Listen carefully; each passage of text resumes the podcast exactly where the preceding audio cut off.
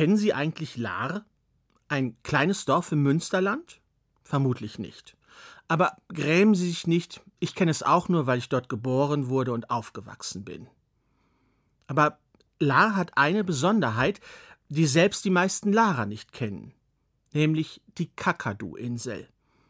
Dabei ist es eigentlich nicht einmal eine richtige Insel, mehr so ein kleiner Erdhügel mit ein paar Haselnusssträuchern drauf, der von zwei Gräben umflossen wird. Es gibt dort auch keine Kakadus. Aber mein Bruder hat mir einmal erzählt, dass dort vor langer Zeit einmal ein solcher Vogel gesichtet wurde. Und seitdem ist es für mich die Kakadu-Insel. Komme, was wolle. Und es ist einer der magischen Orte meiner Kindheit. Das Beste am Sonntagnachmittag war, wenn mein Vater mich auf seine Schultern hob, um mit mir spazieren zu gehen. Denn ich war ein ängstliches Kind, und die Welt war voller Gefahren, wenn man erst fünf Jahre alt war und nicht mal schnell genug rennen konnte, um dem Dackel von Frau Böckel zu entkommen. Aber auf Papas Schultern, da war ich sicher, kein Hund der Welt konnte so hoch springen. Nicht mal jemand wie Herr Mautner machte mir auf Papas Schultern Angst, Dabei war Herr Mautner richtig gruselig. Der war uralt, mindestens 60, und der war ganz groß und krumm und schief und hatte riesige Hände, wie Schaufeln. Manchmal traf ich ihn mit Mama im Supermarkt, und einmal hat er mir mit seiner riesigen Schaufelhand durch die Haare gewuschelt. Da habe ich mir vorgestellt, wie er zupackt und mich am Kopf in die Luft hebt und schüttelt. Außerdem roch Herr Mautner komisch. Ich habe mal zu Hause auf den Wohnzimmerteppich gekotzt, weil ich zu viel Pfefferminzschokolade gegessen hatte, und Mama hat die Kotze dann mit Essigreiniger weggemacht, und für ein paar Tage lang roch die Stelle im Teppich genau wie Herr Mautner. Aber auf Papas Schultern, da war es nicht nur sicherer, es gab auch viel mehr zu sehen. Das lag daran, dass Papa mir Sachen zeigte, die ich sonst nie im Leben zu Gesicht bekommen hätte. Wie die Runkelhasen auf dem Feld zum Beispiel, die so schnell sind, dass sie mit dem Wind um die Wette laufen können. Oder die kleinen Schieferkröten im Graben, die, müssen Steine essen, um unterzugehen. Ja, auf Papas Schultern war die Welt voller Wunder. Nur eines bekam ich nie zu Gesicht: eine Ibiseidechse. Dabei hätte ich so gerne mal eine gesehen, denn es sind die einzigen Eidechsen auf der Welt mit Federn, mit leuchtend blauen Federn, die in der Sonne schimmern. Aber ich sah nie eine, denn immer wenn Papa rief, schau, da ist eine, da war sie schon weg, wenn ich hinschaute. Papa tröstete mich dann immer damit, dass ich es mir ja noch einmal wünschen könnte. Und so führten uns unsere Spaziergänge fast jedes Mal zur Brücke der Wünsche. Das war eigentlich bloß eine Autobahnbrücke, aber Papa hatte mir erklärt, wie sie funktioniert. Wenn man darauf steht, muss man warten, bis ein Auto drunter herfährt, und dann spricht man seinen Wunsch aus. Der Wunsch springt auf das Auto, klammert sich am Dach fest und kommt mit viel Glück genau an der richtigen Stelle an. Das musste ja gar nicht immer Gott sein. Wenn man sich zum Beispiel wünschte, dass es am kommenden Sonntag nicht schon wieder Rosenkohl geben sollte, dann reichte es ja, wenn der Wunsch auf dem Autodach bei der Marktfrau ankam.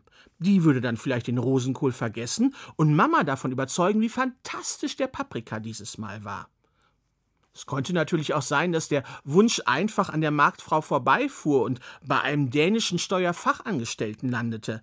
Aber probieren wollte ich es auf jeden Fall. Denn auf Papas Schultern zu sitzen, meine Hände fest um seinen Kopf geschlungen und vorbeifahrenden Autos meine innigsten Wünsche hinterher zu brüllen, das war das Schönste, was ich mir auf der Welt vorstellen konnte. Aber eines Tages, da hob mich mein Vater hoch und sagte, Ach herrje, du bist ja schon wieder schwerer geworden. Wenn du weiter so wächst, dann kann ich dich bald nicht mehr tragen. Da musste ich lachen. Das war ja totaler Quatsch. Mein Papa war stark. So stark, der konnte sogar ein Klavier anheben. Das musste er einmal, als mir mein Rennauto darunter stecken geblieben war. Papa zählte bis drei, hob das Klavier an einer Seite an und ich konnte mein Auto schnell nehmen. Außerdem fand ich dort noch eine Malschablone für Dinosaurier, eine Stoppersocke, die ich ewig vermisst hatte, eingetrocknete gelbe Knete, ein bisschen glitzerndes Geschenkpapier und ich wollte gerade nach einem Zitronenbonbon angeln, als Papa meinte, er würde mir eine ganze Tüte von diesen verdammten Dingern kaufen, wenn ich nur endlich unter diesem blöden Klavier wieder hervorkommen würde. So stark war jedenfalls mein Papa. Aber dann fing ich doch an nachzudenken denn so ein Klavier wächst ja nicht.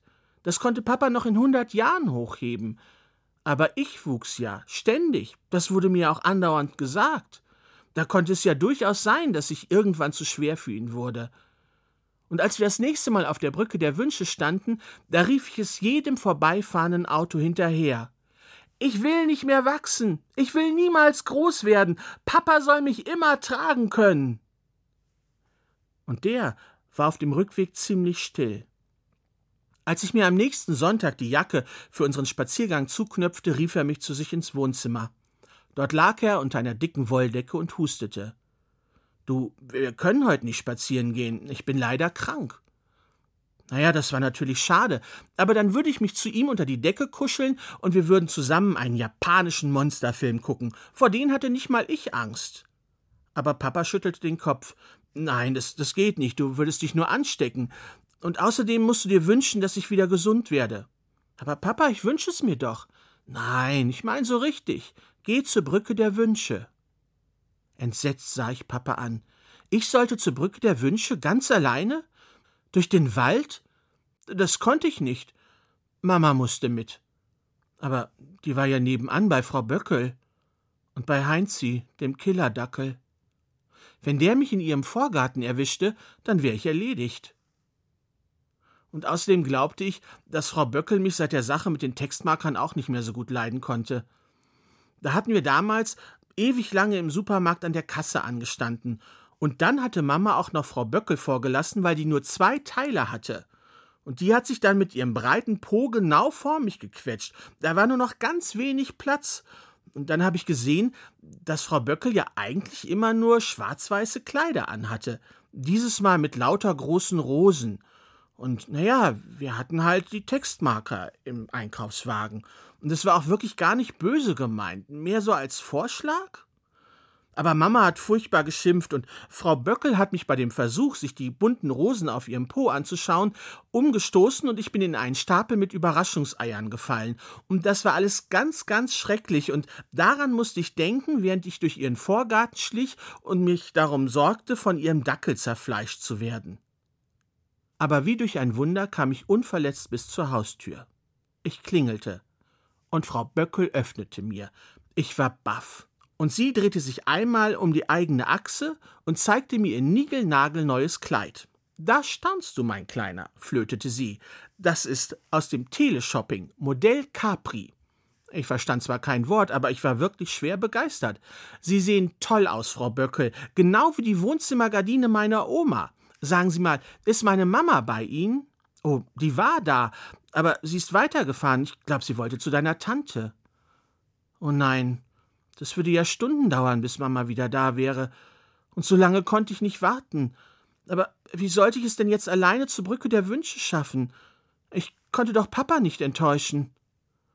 Und wie ich so dastand und nachdachte, da kam plötzlich Heinzi um die Ecke geschossen, kläffte und sprang an mir hoch. Das war jetzt mein letztes Stündlein. Und Frau Böcke lachte auch noch. Na, dich mag er. Weißt du, der Heinzi hat ja sonst vor jedem und allem Angst. Nur dich kann er leiden. Kunststück. Ich hatte ja noch viel mehr Angst vor Heinzi als er vor mir. Aber wie ich ihn mir jetzt so genau betrachtete, wirkte er gar nicht mehr so gefährlich. Er saß jetzt vor mir, wedelte mit dem Schwanz und schaute mich erwartungsvoll an. Da kam mir eine Idee. Vielleicht musste ich ja doch nicht allein in den Wald gehen. Ähm, Frau Böckel, könnte ich vielleicht den Heinzi zu einem Spaziergang mitnehmen? Aber sicher, rief Frau Böckel, da freut er sich, der läuft doch so gerne. Und ich kann ja nicht mehr so gut, du weißt, ich habe diesen schlimmen Zeh. Oh, natürlich wusste ich von diesem schlimmen Zeh. Jeder von uns in der Nachbarschaft wusste davon. Schließlich erzählte sie es jedem, den sie begegnete. Und wenn man nicht schnell genug wegkam, musste man sich den auch angucken. Für so eine dicke alte Frau kam sie erstaunlich flink aus ihren Schuhen. Also schnappte ich mir Heinzis Leine und war mit ihm draußen noch bevor sie auch nur Nagelbettentzündung sagen konnte. Mit Heinzi war ich jetzt nicht mehr alleine. Ein bisschen unheimlich war es aber schon noch im Wald, und darum zeigte ich ihm all die Sachen, die mir Papa gezeigt hatte. Das Feld mit den Runkelhasen und den Graben mit den Schieferkröten. Aber Frau Böckel hatte recht gehabt. Heinzi war wirklich ein richtiger Schisser. Als eine der Kröten mit einem Platsch ins Wasser sprang, da kläffte er, jaulte auf und lief winselnd davon. Ich hinterher, und ich bekam ihn erst wieder zu fassen, als ich die Leine in einem Strauch verfangen hatte. Ich wollte gerade mit Heinzi schimpfen, als ich sah, wo er mich hingeführt hatte. Wir waren jetzt mitten im Wald und standen vor einem Teich. Und mitten aus diesem Teich, da ragte ein großer Baum, der hatte fünf große Äste, die sahen aus wie die Finger an einer Hand. Und als der Wind hindurch wehte, da krümmten sie sich, und es sah aus, als würde die Hand mir zuwinken. Und da wusste ich, was es war. Vor mir, da lag die Hand eines schlafenden Riesen, der dort unter dem Wald begraben war, und es war die Hand von Herrn Mautners Vater, denn sie hatten beide die gleichen Schaufelhände. Was für eine tolle Entdeckung. Was für ein großartiger Fund. Ich streichelte Heinzi, und der freute sich, als wäre das alles sein Verdienst gewesen. Dann aber packte ich seine Leine fest und ging mit ihm weiter. Und bis auf die Tatsache, dass wir fast von einem versteinerten Donniki gefressen worden wären, lief der Rest unseres Weges völlig problemlos aber als ich bei der Brücke ankam, sah ich, dass die Probleme gerade erst anfingen. Denn die Brücke wurde umgebaut und war abgesperrt, mit großen Gittern. Da gab es kein Durchkommen.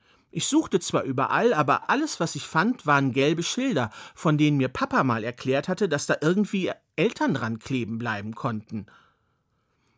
Aber ich musste doch hinüber. Und ich überlegte, aber der einzige Plan, der mir einfiel, war reichlich dürftig, denn dazu hätte ich radioaktiv verseuchten Giftmüll finden müssen und Heinzi dazu bringen, sich darin zu wälzen.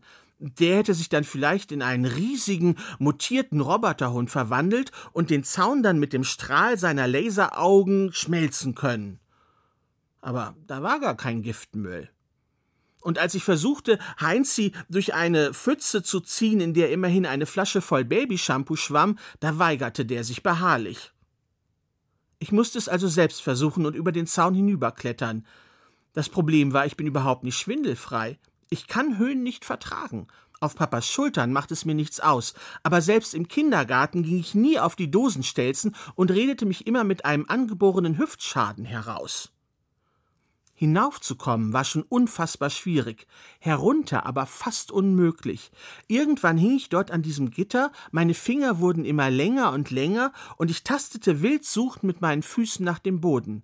Dann hatte ich keine Kraft mehr, ließ mich fallen und fiel. Ungefähr zwanzig Zentimeter tief. Ich war also gerettet. Aber jetzt sah ich, dass die Brücke kein Geländer mehr hatte. Die war zwar ziemlich breit, aber da wehte ja auch ein tückischer Wind und je mehr ich in die Mitte der Brücke kam, desto schwerer wurden meine Füße und zogen mich immer weiter hinunter. Zum Schluss ging ich auf allen Vieren, und als ich mich hinunterbeugen wollte, da legte ich mich auf den Asphalt und wartete auf ein Auto. Aber da kam keines. Nichts. Das konnte doch nicht wahr sein. All der Ärger, und jetzt kam kein Auto und da drückte ich meinen Stirn in den Asphalt und begann zu weinen. Ich war wütend, wütend auf Papa, dass er mich alleine losgeschickt hatte, und wütend auf die Leute, die jetzt eine Baustelle dort einrichten mussten, und wütend auf die Autos, die jetzt nicht kamen. Aber dann hörte ich ein vertrautes Brummen.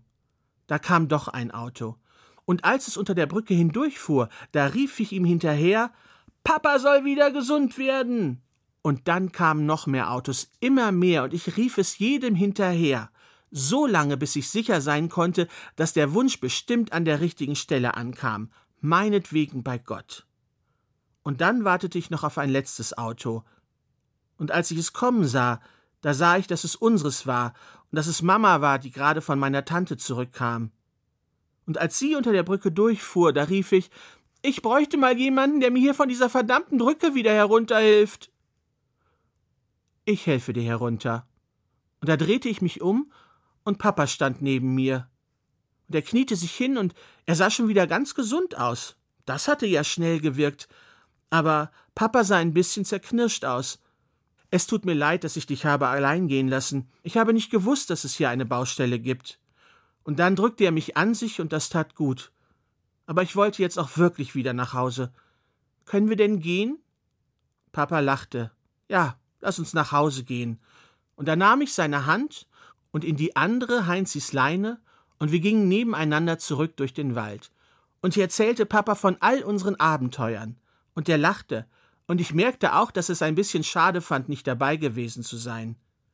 Und als wir gerade aus dem Wald raus wollten, da machte ich mich von seiner Hand los und lief voraus, denn ich hatte etwas auf dem Weg liegen sehen. Und als ich es aufhob, da war es eine Feder, eine leuchtend blaue Feder, die in der Sonne schimmerte. Lust auf mehr? Zelt, Haus, Hütte, Schlossgeschichten. Der Podcast für Kinder und Familien auf hr2.de und in der ARD Audiothek.